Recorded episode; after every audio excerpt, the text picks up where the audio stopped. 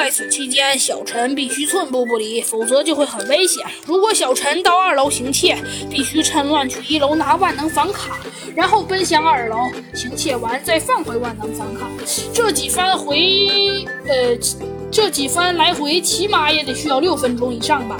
而且整个围观车祸事件只有二十五分钟，也就是说，除非小陈能在十九分钟内完成烧水和行窃两个任务，否则就可以排除嫌疑。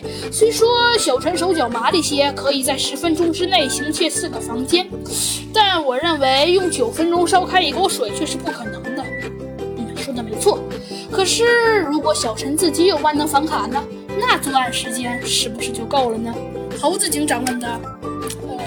如果按您这么说的话，路程可以缩短三分钟，留给烧水的时间可以延长到十二分钟，依然烧不开一锅水。到五楼的客人趴在窗台看了二十五分钟热闹，也就是说，在二十分钟内，小陈哪也没去，一直守着炉锅呢。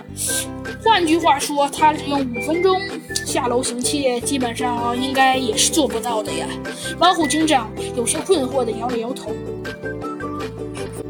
老虎警长，那你觉得会不会是旅馆里其他客房干的呢？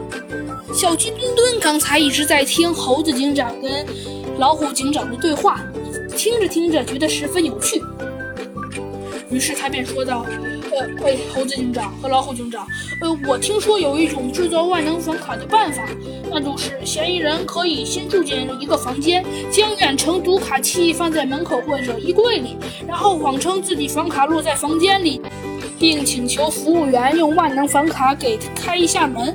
当服务员依照嫌疑人的要求刷卡时，远程读卡器立刻将万能房卡里的芯片数据读出保存。嫌疑人回到房卡间，将读卡器里的数据复制到一张空白卡里，这样当然就可以伪造出和服务员手中一模一样的万能房卡了。所以，我觉得此案不一定就是旅馆内部人员作案的呀。